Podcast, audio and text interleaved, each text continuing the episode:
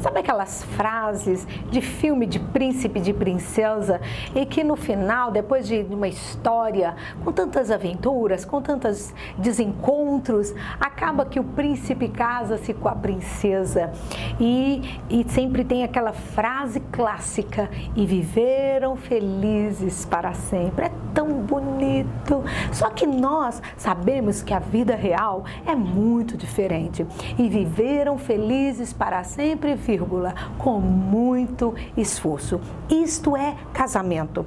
Casamento exige esforço.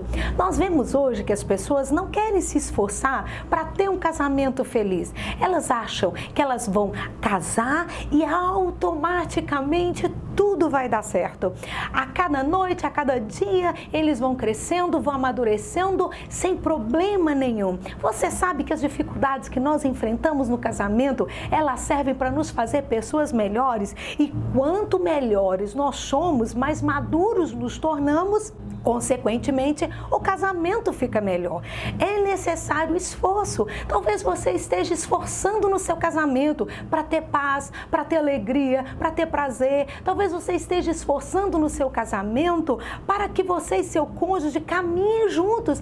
Isto é casamento. Continue se esforçando cada instante. Com a presença de Deus, você vai ter essa ajuda maravilhosa. A presença de Deus no nosso casamento nos dá sabedoria, nos dá paz, nos dá graça para nós fazermos o que é certo. E viveram felizes para sempre, com muito esforço. Deus abençoará o seu esforço.